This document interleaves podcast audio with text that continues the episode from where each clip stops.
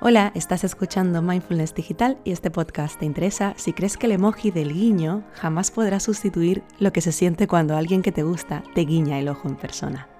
Mi nombre es Silvia Cornejo y quiero que hagas un uso más intencional de la tecnología en todas las facetas de tu vida. Vamos allá. Internet ha cambiado drásticamente la manera en que la gente flirtea. Cada vez confiamos más y más en las aplicaciones y menos en nuestras propias capacidades personales. El amor es pasajero, los sentimientos son efímeros y las aplicaciones de citas se anuncian como aplicaciones para encontrar pareja cuando deberían llamarse aplicaciones para tener encuentros casuales y relaciones poco significativas. Pero supongo que esto no vende mucho en términos de marketing.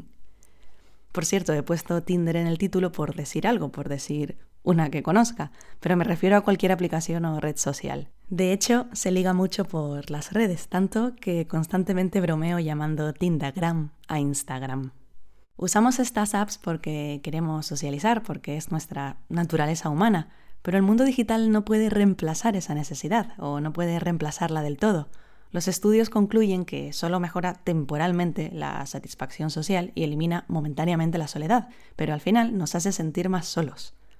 El psicólogo Adam Alter tiene una charla TED llamada ¿Por qué nuestras pantallas nos hacen menos felices? donde diferencia las aplicaciones que nos hacen sentir bien de las que nos hacen sentir mal y señala cómo las que nos hacen sentir mal, las redes sociales, los juegos, las aplicaciones de citas, son las que más usamos. De hecho, las usamos hasta tres veces más que las que nos hacen sentir bien, que son aplicaciones de lectura, salud o educación. Al mismo tiempo que aumenta el uso de aplicaciones de citas, también aumenta el número de gente insatisfecha con su vida amorosa. Y eso es porque pasamos más tiempo con nuestros dispositivos, pero menos tiempo con gente real, todos esos likes, match, generan sus buenas dosis de dopamina, sí. Y sin duda consiguen que vuelvas a las apps a por más. Así que al final con quien estás teniendo una relación es con tu teléfono. Vamos a ver cuáles son las características de las relaciones digitales. Quiero reflexionar sobre una serie de conceptos. La mercantilización del amor. Ligar es como ir al supermercado. Somos el producto y tratamos a los demás como un producto se ha pasado a valorar el coste barra beneficio de las relaciones. Y damos a los demás en base a lo que vayamos a recibir nosotros de ellos. Y todo esto al final se traduce en relaciones muy básicas y en vínculos muy débiles. Las relaciones sociales de por sí fomentan el narcisismo y las aplicaciones de citas, por supuesto que también lo hacen. Aumentan la autoestima de algunos usuarios, pero menoscaban la de bastantes más. El fast love como concepto. Decía que las personas somos producto de consumo, pero es que además este producto no es de buena calidad, es un amor de usar y tirar. Las apps de citas reflejan la rapidez con lo que lo hacemos todo hoy en día. Primero se habló de la comida rápida, luego de la moda rápida, también tenemos los viajes express, que vamos con una lista de cosas que tachar y cuanto más veamos mejor. La vida de los millennials gira en torno a conceptos rápidos y desechables, y el amor no está siendo una excepción. Elegimos en cuestión de segundos si una persona nos gusta, viendo una foto, a veces viendo varias fotos si las hay, y como mucho leyendo una pequeña biografía si la hay. Y esto ni lo hace todo el mundo. En estas aplicaciones se han acelerado los procesos. El flirteo era un proceso más largo y ahora en 10 minutos ya puedes tener una cita. Pero hay cosas que no se pueden acelerar y es la intimidad. Y para intimar con alguien necesitas tiempo. Y como ya no tenemos ese tiempo o no estamos dispuestos a darlo, no creamos intimidad. Y si no creamos intimidad, no va a surgir el amor. Surgirán otras cosas, pero no amor. Y esto es uno de los problemas de las nuevas generaciones. Están confundiendo amor con otra cosa. No están generando relaciones fuertes, porque eso requiere tiempo. Y si hay algo que no tenemos ahora es tiempo, porque no sabemos esperar. Y esto me lleva al siguiente concepto. Gratificación instantánea. Las generaciones más jóvenes son mucho más impacientes que las generaciones que les preceden, aunque los no tan jóvenes también son cada vez más impacientes de lo que un día fueron. Vivimos en la era de la no espera. ¿Tienes hambre? Pídete un globo o un Deliveroo. No tienes que cocinar o moverte del sofá. ¿Te has encaprichado con algún artículo? Amazon te lo trae mañana mismo a tu casa. ¿Necesitas un taxi? Menos mal que ya no tienes que esperar en la calle, tu app te va a avisar para que salgas del bar justo cuando ya esté ahí. Te has enganchado a una serie, no tienes que esperar a que sean las 9 de la noche del lunes y emitan el siguiente episodio. Y así eso te haces una maratón en Netflix. ¿Y quieres echar un polvo? Pues abre tu aplicación y búscate una cita. Pero ahí vienen las decepciones, como decía, porque eso no te llena al final. Por seguir con el ejemplo de lo que decía antes de la comida rápida, amor rápido, es como si nos estuviéramos alimentando mal, complaciéndonos con comida rápida, pero esperando nutrirnos con eso. Y estas relaciones tampoco nos nutren. Aprovecho para decir que no tengo nada en contra del sexo casual ni de la gente que busque en estas aplicaciones en un momento dado solo una conexión sexual, siempre que conecte con alguien que esté en la misma situación y que no haga daño a nadie en el camino. Mm, pero hoy estoy aquí para hablar de otra cosa, creo que queda muy claro en el título del episodio. El FOMO o miedo a perder oportunidades. El acrónimo FOMO viene del inglés Fear of Missing Out, miedo a perderse algo, que se ha puesto de manifiesto con el auge de las redes sociales, porque podemos ver la cantidad de opciones de cosas que hacer y que no las podemos abarcar todas. Podemos tener la percepción de que los demás están teniendo mejores experiencias que nosotros. El FOMO también está presente en el mundo de las citas. Decidir quedar con alguien puede significar estarse perdiendo la oportunidad de estar con alguien mejor. Y francamente, es difícil conectar con alguien cuando estás hablando y quedando con varias personas a la vez. El FOMO da lugar a relaciones más pobres. A ver, vuelvo con mis ejemplos. Pongamos que estás de viaje y quieres conocer cinco ciudades en cinco días. Podrás hacerlo y seguramente te diviertas y veas cosas muy guays. Pero si te quedas cinco días en la misma ciudad, una que te guste, claro, la experiencia va a ser mucho más rica en un ejemplo eres un viajero explorador y en el otro eres un turista y te quedas en la superficie y no profundizas, ni conoces la historia del lugar, ni exploras sus calles, sus olores, bueno, creo que ya lo pillas. Pues en el amor es igual. La falta de empatía. Esto lo decía en el último episodio, que tenemos un problema si pasamos más tiempo mirando una pantalla que a los ojos de la gente. Con el teléfono es más fácil lidiar con los problemas porque puedes simplemente ignorarlos. Pero a una persona que tienes enfrente no la puedes apagar. Una persona en una app o en tu agenda sí que la puedes eliminar y bloquear con un clic. En las relaciones online, en el momento en el que algo te resulta incómodo, pasas a otra cosa o lo pospones. Y tampoco sientes que debes dar explicaciones porque los vínculos son muy débiles, como vengo repitiendo. La falta de valentía. Para ligar fuera de una aplicación requiere ser valiente. Se necesita valor para conectar con alguien en la vida real, más que el que se necesita para conectar virtualmente, que se reduce a deslizo a la derecha y ya hablo cuando me dé la gana. Es más fácil enseñar solo lo mejor de ti en la vida virtual y mostrar solo lo que quieras mostrar. Pero cuando estás cara a cara con alguien eres más vulnerable, te va a costar más ocultar las cosas estás más expuesta, tus emociones están más expuestas que detrás de una pantalla. Además, ya no es solo una falta de valentía, es también falta de esfuerzo. Anda, sal de tu sofá, vete a la calle, vete a un bar. La gente de mi edad, la gente de más de 30, digo, por lo menos aprendimos a ligar en un espacio público, fuera de la comodidad de nuestro sofá, nos pusimos a prueba, tuvimos que tragarnos las vergüenzas o los miedos y decir algo inteligente, divertido o coherente en directo y sin ensayos, no como ahora que se mandan pantallazos al chat de amigas y se lleva consenso la respuesta. Poca tolerancia al rechazo.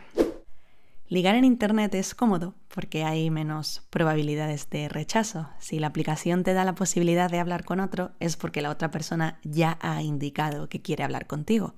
Ya le ha dado like o así o a la derecha y bueno, aunque te expones luego igualmente a que te rechacen, parece que los rechazos online duelen un poco menos que los rechazos en persona. El problema es que la sociedad nos enseña que el rechazo es una experiencia mala que debemos evitar a toda costa, igual que el fracaso, como si no fueran herramientas útiles, como si del fracaso no aprendiéramos nada. Y del rechazo en este contexto en el que estamos buscando una pareja afín, te sirve para filtrar a la gente con la que encajas de la que no encajas. Porque no se trata de gustar a todo el mundo, se trata de gustar a los que encajen contigo. Y cuando alguien te rechaza, pues es que no pegaba contigo, no era para ti, punto. Sé que parece una frase de consolación del Pinterest, pero desde un punto de vista más racional y menos emocional, puedes decir, vale, bien, ya he visto que no era para mí, ahora puedo seguir con mi vida, gracias. es imprescindible exponerse al rechazo y al fracaso y dejar de ser tan dependiente de la afirmación positiva de los demás. Por culpa de nuestro miedo al rechazo, a lo mejor no le decimos a alguien las cosas que sentimos, como quiero tener una relación seria contigo. Y no tenemos las relaciones que queremos, o estamos con la gente que no debemos. La paradoja de la elección. Lo que estás viendo en estas aplicaciones es una ilusión. La ilusión de estar en un buffet libre donde la comida no se acaba. Perfiles y perfiles que no se acaban. Ya hemos visto antes que nos hace tener la sensación de que siempre puede haber algo mejor esperándote por ahí, con lo cual nos volvemos cada vez más exigentes. Pero ese no es el único problema. El problema es que cuando tenemos tanto donde elegir, nuestro cerebro no lo lleva muy bien. Según la neuropsicóloga Helen Fisher, nuestro cerebro solo puede escoger entre 5 y 9 alternativas diferentes. Y más allá de eso, existe una sobrecarga cognitiva, que hace que al final no escojas nada.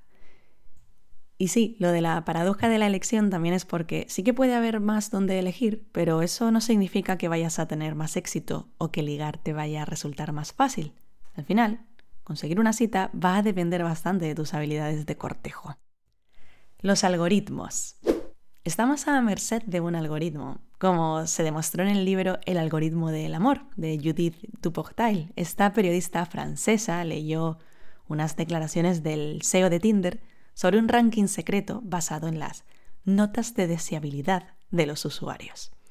Y se obsesionó no solo con conocer su nota, sino el funcionamiento del propio algoritmo, que nos clasifica según nuestro nivel intelectual, físico y económico. Además sigue una lógica patriarcal porque dan el ejemplo de que a los hombres les aparecen mujeres 10 años más jóvenes que ellos si ellos ganan más dinero y tienen más estudios que ellas, pero no a la inversa. A un hombre joven no le aparece una mujer más mayor, más formada y con más ganancias. También descubrió que tu nota secreta depende de tus interacciones. Si una persona con buena puntuación te da like, tu nota sube. Y si alguien con mala puntuación no te devuelve un like, tu nota baja. Yo sé que esto parece sacado de un capítulo de Black Mirror, pero es verdad. Además que, como todas nuestras interacciones en la red, todo lo que hacemos va quedando registrado. Y aquí su sistema almacena nuestras preferencias, la edad que damos like, las fotos que más nos gustan, el tiempo que dedicamos a observar perfiles, a leer biografías, las canciones de culto que reproducimos. Y con todos estos datos, la app va definiendo nuestro match ideal. Por ejemplo, si en nuestra foto aparece una guitarra, es posible que nos muestre aficionados a la música.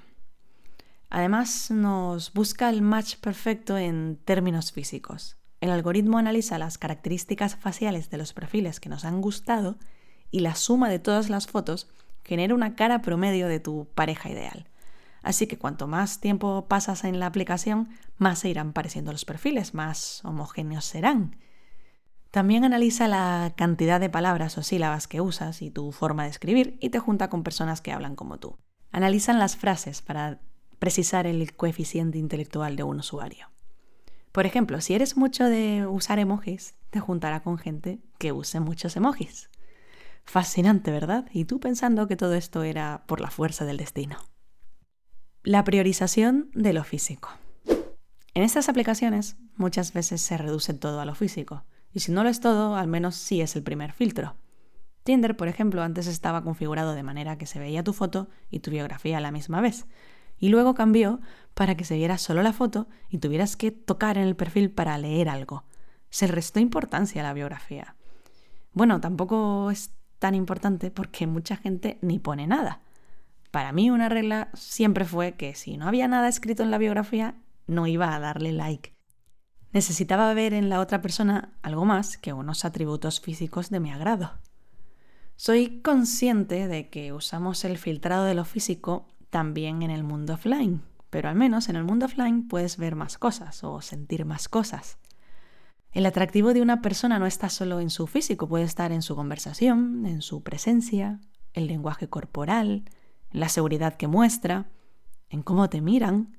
A veces el atractivo es una cuestión de comportamiento, que es difícilmente medible. Y en estas apps nos quieren encasillar con cosas medibles, sobre todo en las que hay que rellenar algún tipo de ficha. Una manera de encasillar muchísimo a la gente en estas apps, y lo habrás visto si las has usado, es con la altura. Yo he visto una barbaridad de perfiles que están concretando su altura, tanto hombres como mujeres. Bueno, un poco más cuando vivía en Londres, la verdad. Y cuando lo pregunté, algunos hombres me dijeron que prefieren ponerlo en el perfil porque las mujeres les iban a preguntar igualmente antes de la cita. En fin, sigamos reduciendo la lista de opciones para seguir perdiendo oportunidades. Y te pongo el ejemplo de mis dos hermanas. Espero que no se enteren. Una es la alta de la relación y su marido es el bajito. Y pienso que si se hubieran encontrado en una app, igual ella le hubiera descartado a la primera. ¿Cómo va a salir con un hombre más bajito? Afortunadamente no coincidieron en una aplicación, sino en un cumpleaños. Y mi otra hermana siempre le gustaron los morenos. Siempre tuvo novios morenos. Su único novio rubio, con el que se casó. Menos mal que le fichó en un concierto y no en una aplicación. Stalkear. Stalkear es hacer espionaje digital y generalmente es inofensivo, en el sentido de que la mayoría de las veces no te llegas a enterar de la conducta obsesiva de la otra persona, que trata de averiguar lo más que pueda de ti. En el contexto del amor sería espiar las redes de tus ligues o de tus rivales, sean imaginarios o no, de los ex también, de los demás. Es inofensivo, decía, si lo que lo provoca es la curiosidad. Pero es más peligroso o dañino para uno mismo cuando viene provocado por el despecho, los celos o el rencor. Ghosting. Es desaparecer sin dar explicaciones. Está conectado con la falta de valentía que explicaba antes, pero también es falta de educación, sobre todo si has hablado varias veces o incluso si has quedado o te has enrollado con esta persona. Es una falta de desconsideración hacia los sentimientos del otro. Esto nos deshumaniza un poco. Se nos olvida que estamos tratando con personas y no con robots, y que hay sentimientos al otro lado de la pantalla. Los códigos de conducta que respetamos en el mundo offline se nos olvidan cuando aquí no hay repercusiones. Zombing, que es regresar del más allá, reaparecer en la vida de alguien, generalmente después de haber hecho un ghosting o de haber terminado un poco raro. Los zombies reaparecen sin dar explicaciones y te envían un DM o un WhatsApp como si no hubiera pasado nada.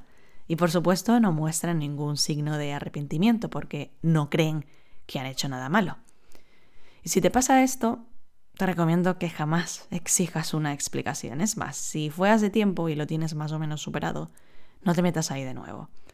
Otra gente optará por responder por educación, pero piensa si te interesa quedar bien o tener de amigo o amiga a alguien que te trató de esta manera. Vamos a hablar ahora de toda esta gente que yo no metería en mi vida. Vamos a ver los tipos de match a los que no dar bola. Para hacer esta lista de perfiles, también he preguntado a un amigo porque quería tener un punto de vista masculino y también a otra amiga para corroborar mi punto de vista femenino. Así no sesgaba tanto basándome en mi propia experiencia. Es más, he leído algunos artículos al respecto y puedo decir que son perfiles bastante conocidos. A ver si te suena alguno. Los recolectores o coleccionistas. Simplemente hacen match por tener más opciones en su cesta estos son los que tienen ese FOMO que decía antes y el miedo a perder oportunidades. Recolecto todo lo que encuentro por ahí que pueda ser de mi interés y luego ya si eso me lo pienso. O no es tanto que se lo piense, sino que cognitivamente no puede dar su atención a tantas cosas. Me decía mi amigo, yo suelo tener varios match, pero me concentro en uno o dos, y el resto los tengo ahí para cuando estos no sigan dando sus frutos. Ten cuidado, ¿eh? No se te vaya a poner mala la cosecha. El problema de esto es que tenemos tantos match que a veces es imposible tener conversaciones con todos o pasar más allá de unas líneas. Leía la biografía de un chaval y decía, por favor, si no vas a hablar no hagas match, somos personas y tenemos sentimientos. O algo así, no me acuerdo, algo sobre que al otro lado de la pantalla había personas. Y la verdad es que me dio un poco de pena. Las que no dan el primer paso. Eh, esas personas que están esperando que sea el otro quien inicie la conversación. Suele pasar más con mujeres y supongo que es una molesta herencia del pasado cuando los hombres tenían que dar el primer paso. Esto tenía sentido cuando eran ellos los que tenían el dinero, los que trabajaban y los que tenían que invitar a la chica a salir. Pero ahora, afortunadamente, no es así. Pero de alguna manera hemos seguido perpetuando este rol. Ahora es más bien algo cultural y las españolas no piensan tanto así como las latinoamericanas, por ejemplo, o las norteamericanas. Pero muchas mujeres no quieren dar el primer paso para no parecer desesperadas o para no parecer demasiado fáciles, cuando en realidad es algo súper sexy y a la mayoría de los hombres les gusta que sean ellas las que den el primer paso. Yo creo que es un trabajo de los dos. Yo tenía una regla muy básica y en varias apps para que dos personas puedan hablar, las dos tienen que haber dado el visto bueno al perfil del otro y no te deja hablar hasta que el sí sea mutuo. A lo mejor yo te doy un like, pero tú no ves mi perfil hasta mañana. Entonces, ¿cuál era mi regla? Me llega el match a mí, hablo yo. Te llega a ti, habla tú. Creo que es justo, ¿no? O no justo, sino lógico. ¿No puedo hablar? Pues espero. ¿Puedo hablar? Pues hablo. Esto ha ido mejorando y ahora las aplicaciones te animan a hablar, te, te dicen que inicies la conversación en vez de seguir desplazándote en perfiles. Hay una app, Hinge, que incluso te manda notificaciones para avisarte de que la pelota está en tu tejado. Si la última vez fue la otra persona la que habló, te avisa de que te toca hablar a ti. Y bueno, aunque dije que este era un perfil más de chica, la verdad es que mi amigo me dijo que él era de esperar a que hablaran las chicas. Me contaba que era su manera de filtrar, que si habla, ya sabía que no era la clásica que esperaba que el chico hable y que gustaba a las que tomaban la iniciativa. Y yo pensé, y a mí me gusta que los hombres tomen la iniciativa, no te jode. Piensa que si todos usáramos esa, técnica de filtrado, ¿qué nos quedaría? ¿Gente que no se habla porque está esperando que lo haga el otro? A mí me da mucha pereza este perfil. Y no puedo convertirme en esa persona que aborrezco. Si no me gusta la gente sin iniciativa, no puedo ser yo una persona sin iniciativa. Los mareadores. Son quienes desaparecen y cada cierto tiempo reaparecen a veces con precisión matemática, en plan, cada 15 días, cada dos meses. Suelen volver cuando ya no lo esperas o cuando ya no lo quieres. Y solo quieren controlar que sigues ahí, saber si sigues disponible. El objetivo no es ninguno, es simplemente marear. Hay un artículo de esto que se llama El mareador. Lo puedo dejar en las notas del programa, por si tienes a alguien así y cuando reaparezca se lo quieres enviar. Las tinderelas. El término viene de la combinación de Cinderella, que es Cenicienta en inglés, y Tinder. Lo acuñó una psicóloga británica, Emma Kenny, para describir el comportamiento de muchas mujeres enganchadas al flirteo online, pero que no llegan a materializar las citas en el mundo offline. Hay tinderelas y tinderelos, ¿eh? Son personas que evitan el encuentro cara a cara, no sea que se vaya a descubrir que no son el avatar que están vendiendo. No vaya a ser que se haga medianoche y se les vean los harapos. ¿Cómo detectar a alguien así? Pues si le dices de quedar más de una vez y siempre sale con excusas, pues ahí lo tienes. Los busca followers. Esos que apenas empezáis a hablar te suelta un ¿tienes Instagram? o hablemos por Instagram que es más cómodo o hablamos por Instagram que casi no entro por aquí. Esto lo hacen tanto hombres como mujeres. Me he estado informando y se estila eso de poner también el usuario del Instagram en el propio perfil de Tinder. Y así de paso te aseguras que te pueda seguir la gente con la que no hayas hecho match. Y así ganas más seguidores. A ver, yo evidentemente, si todo va bien con alguien, le querré espiar en Instagram, está claro, para obtener más información. Me hizo gracia esta frase que leí de el 80% de la gente estalquea al otro en redes antes de quedar y el otro 20% que dice no hacerlo miente. Así que sí, si voy a quedar contigo, te voy a espiar antes en las redes. Pero primero, déjame decidir si quiero quedar o no contigo. Voy a hacer un pequeño inciso aquí, ya que después de hablar con mi amigo tengo una nueva interpretación que no va sobre buscar seguidores. Me contaba que hablar fuera de Tinder quitaba un poco la presión, porque el objetivo no estaba tan encorsetado en el contexto de ligar. Me decía que ligar online le parecía muy antinatural porque vas con muchas preconcepciones y no hay lugar para un término medio. Si haces match es porque quieres tema. Y que en la vida real, cuando vas conociendo a alguien poco a poco, no sabes si esa persona te va a gustar o si no te va a gustar, pero va a surgir una amistad o si no va a surgir nada. Pero que dentro de una app, como ya tienes la idea de lo que quieres que pase, las cosas no fluyen igual. y que prefiere hablar por Instagram porque le quita esa presión del estamos ligando al estar en otra aplicación donde el objetivo no es ligar. Bueno, pues si hay gente que se siente más cómoda así, a mí, por ejemplo, no me gusta que me entren por Instagram si no me lo espero. Lo que me lleva al siguiente perfil, los del currículum en mano. Estos no buscan una relación romántica contigo, sino una conexión profesional. A mí no me ha pasado, pero sí he visto perfiles de este tipo que dicen, no te he dado un like, quizás tus fotos no sean lo suficientemente buenas. Consúltame para una sesión. ¿What? que alguien en Tinder quiera ofrecerme sus servicios o hacer una conexión profesional me parece tan inadecuado como estar en LinkedIn y que intenten ligar conmigo. En una recopilación de historias de Tinder, alguien escribía, quedé con una chica y en medio de la conversación me dijo que estaba casada y que solo buscaba amistad. Al rato empezó a venderme un seguro de salud. Mira, si quieres hacer esto, puede que te funcione, pero las probabilidades de que te salgan mal son muy altas. La gente se apunta a una aplicación o a una charla o a un evento de networking o a lo que sea por una razón y con una motivación. ¿Y sabes cuándo se llevan una mala imagen o una mala experiencia? Cuando no se cumplen sus expectativas. Si tú vas a un evento a hacer contactos y no sacas contactos interesantes, no importa lo bien ejecutado que haya estado o las charlas maravillosas que te hayan dado, porque no se ha cumplido tu objetivo. Así que mm, a mí me parece muy arriesgado jugar con las expectativas de la gente, ten cuidado. Por cierto, ya que hablamos de usar apps de citas para otras cosas, hablemos también de las apps de otras cosas para conseguir citas. A mí me ha pasado dos veces, una en una aplicación de compra-venta de segunda mano y otra en una web de intercambio de idiomas. Em, entiendo que está todo contaminado y que los límites se han difuminado, pero por favor, intentad ser un poquito más ordenados, como en la vida real, o al menos como se supone que lo somos. Igual no te sorprende tanto que te entren tres personas en una discoteca, pero si te entran tres personas cuando estás en la cola del banco, seguramente te incomodaría.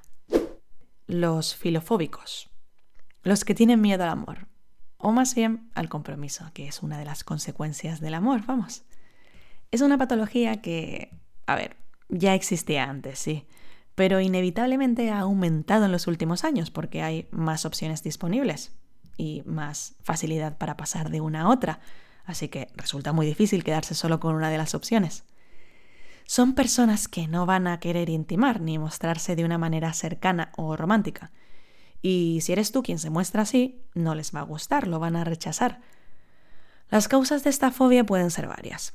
A lo mejor es porque le han roto el corazón y ya no confía, o porque no ha alcanzado la suficiente madurez emocional, o dirá que es que no tiene suficiente tiempo libre para el amor. Y esa es buena porque no es que no lo tengan para el amor, es que no lo tienen para ti. Y es verdad que el ritmo de la sociedad actual deja poco tiempo libre. Y si tienes poco tiempo libre, evidentemente no se lo quieres dedicar a una sola persona, si esta no te gusta muchísimo. Así que si te encuentras con un perfil así, es eso, no le gustas tanto, es lo que hay. ¿Cómo detectar este perfil? Pues es esa persona con la que has quedado ya varias veces y ves que no quiere nada serio. Algunos te lo dirán, otros no. Suelen tener unas reglas muy estrictas para no crear esa intimidad, que las pueden compartir contigo o no. Y serán del tipo no quedarse a dormir en tu casa, no verte dos noches seguidas, no querer poner etiquetas, no hablar de compromiso de futuro, claro, no sacarse fotos contigo, o no querer que tú subas fotos de ellos a las redes o les etiquetes. Los egocéntricos o egocéntricas. Igual no desaparecen como el mareador, pero solo te van a dar lo justo para tenerte ahí, ni más ni menos. Y además te lo están dando porque necesitan tenerte ahí para alimentar su ego. Bueno, a ti y a otras tantas personas, tienen varios surtidores. Te están dando migajas de amor, o más bien migajas de atención, pero si te das cuenta, no te van a preguntar por ti ni por tus cosas, solo van a hablar de ellos o de ellas. Se van a poner siempre por delante, son personas poco empáticas, tus necesidades no importan y las citas solo van a ser cuando esa persona quiera o pueda, no cuando tú lo propongas. También es la misma persona que te cancela planes a última hora. Vaya joyita, ¿eh? Me estoy pasando ya de tiempo y encima me he quedado corta. No quería hablar solo de perfiles o de lo que caracteriza a las relaciones en la era digital. También quería dar algunas recomendaciones para quien usa estas herramientas. Así que voy a subir un episodio extra que complemente este. Y así podemos hablar del amor en los tiempos del COVID, que estamos viviendo algo que no hayamos vivido nunca. Gracias por escuchar hasta aquí y por regalarme tu tiempo, uno de tus bienes más preciados. Cuidado con estas aplicaciones de conocer gente porque hacen perder mucho tiempo. Tiempo que nunca más vas a volver a recuperar. Así que inviértelo muy bien.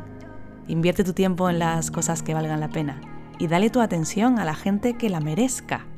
No te deseo que consigas muchas citas. Lo que te deseo es que tengas cada vez mejores conversaciones y mejores conexiones. Hasta la próxima.